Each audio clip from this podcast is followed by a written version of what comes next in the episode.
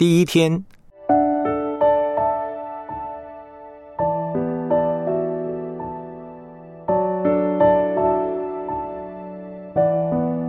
做上帝的仆人。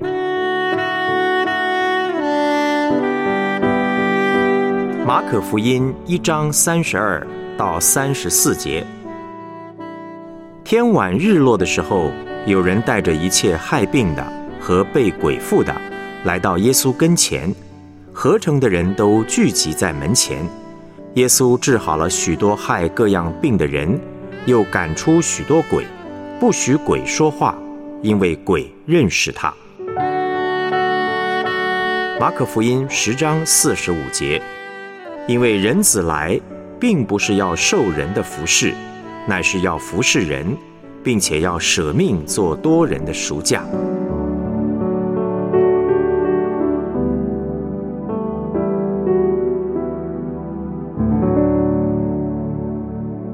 主题信息。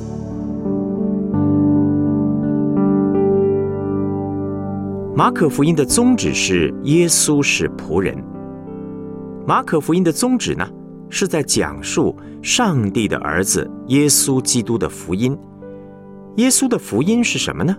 就是耶稣来到世上，成为上帝跟人之间的中保，要把上帝与人拉在一起，让两者的关系和好。这是天大的好消息，因为人犯罪堕落，离开上帝。就离开了一切祝福的源头。耶稣的工作是要让人回到上帝里面，享受上帝的创造与永恒，以及他要给我们的一切产业。耶稣要把上帝的名指示我们，要把上帝的心意给我们。耶稣基督所做的一切工作，都是要表明上帝是一位怎么样的上帝。上帝的本性是无条件。舍己的爱，耶稣所传的道，让我们认识上帝的名、上帝的爱是怎么一回事。耶稣无条件的服侍，舍己的服侍，甚至到一个地步，为我们舍命在十字架上。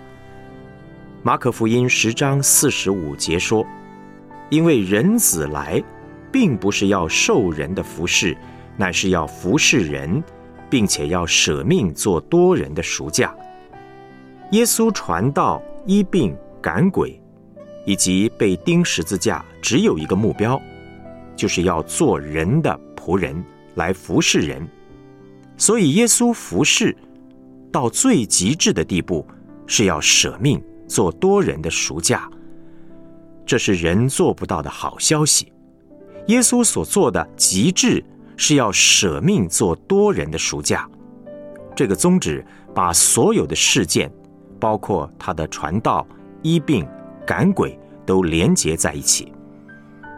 马可福音一章三十二到三十四节的经文说：“天晚日落的时候，有人带着一切害病的和被鬼附的来到耶稣跟前，合成的人都聚集在门前。”耶稣治好了许多害各样病的人，又赶出许多鬼，不许鬼说话，因为鬼认识他。那一天呢，耶稣忙得不得了，简直就像是现代的医治释放特会。那一切害病的、被鬼附的人，他们承受了极大的痛苦，就像乌干达的状况，许多十几岁的女孩被人数度强暴。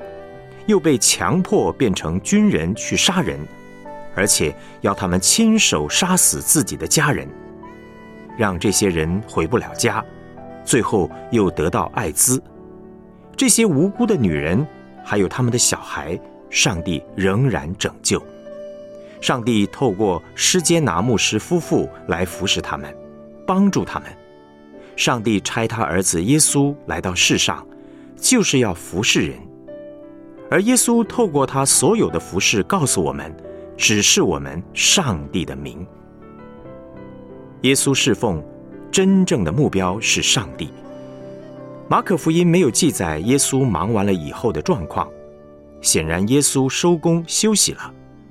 紧接着，马可福音记载天未亮的时候，耶稣到旷野去祷告。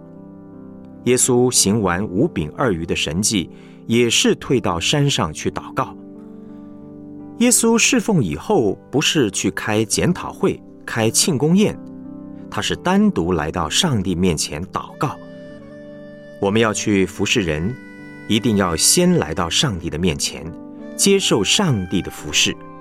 服侍完之后，也要懂得退下来祷告、敬拜上帝。永远不要忘记，上帝才是我们真正服侍的目标。有一位受上帝重用的牧师亲口说，他在讲道后呼召众人觉志，将自己献身给主，常常。都会有数十甚至数百人觉志。刚开始，他对这种情况感到很兴奋，可是到后来他就没有感觉了，因为我们是人，做习惯了以后，很容易会失去感觉，慢慢的可能就会变成宗教人。耶稣开宗明义告诉我们，他来到世界上所做的一切，都是为了服侍，而最重要的服侍。是来到上帝面前与上帝相交。我们若没有办法保持跟上帝相交，我们的侍奉迟早会失去方向。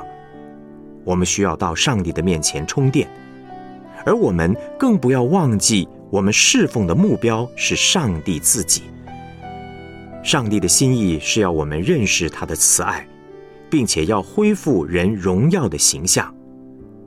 战火下的乌干达女孩。被糟蹋到了极点，失去了尊严，鼻子、耳朵被割掉，简直不像人样。他们显然已经完全绝望，但上帝却把他们的尊严完全恢复。上帝透过教会服侍他们，让他们认识上帝，恢复他们身为人的荣耀。耶稣的侍奉不只是告诉我们，上帝是怎么样的上帝。也是告诉我们该怎么做人。我们不能靠着自己去做上帝要我们做的事。当我们离开上帝，就会离开爱的源头，就会以自我为中心，服饰会变得乱七八糟。所有服饰最终会失败，都照因于此。默想一下今天的信息。马可福音的宗旨是什么呢？本篇信息帮助你对上帝有什么新的认识呢？侍奉的真正目标是上帝，这对你的服侍态度有什么影响呢？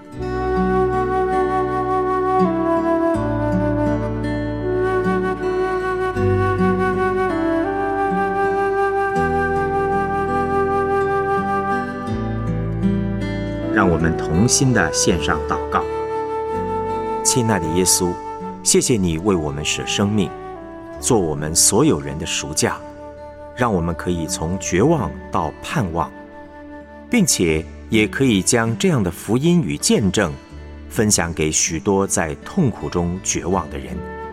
盼望我们与你同工，效法你那仆人的样式，带来你天国的降临。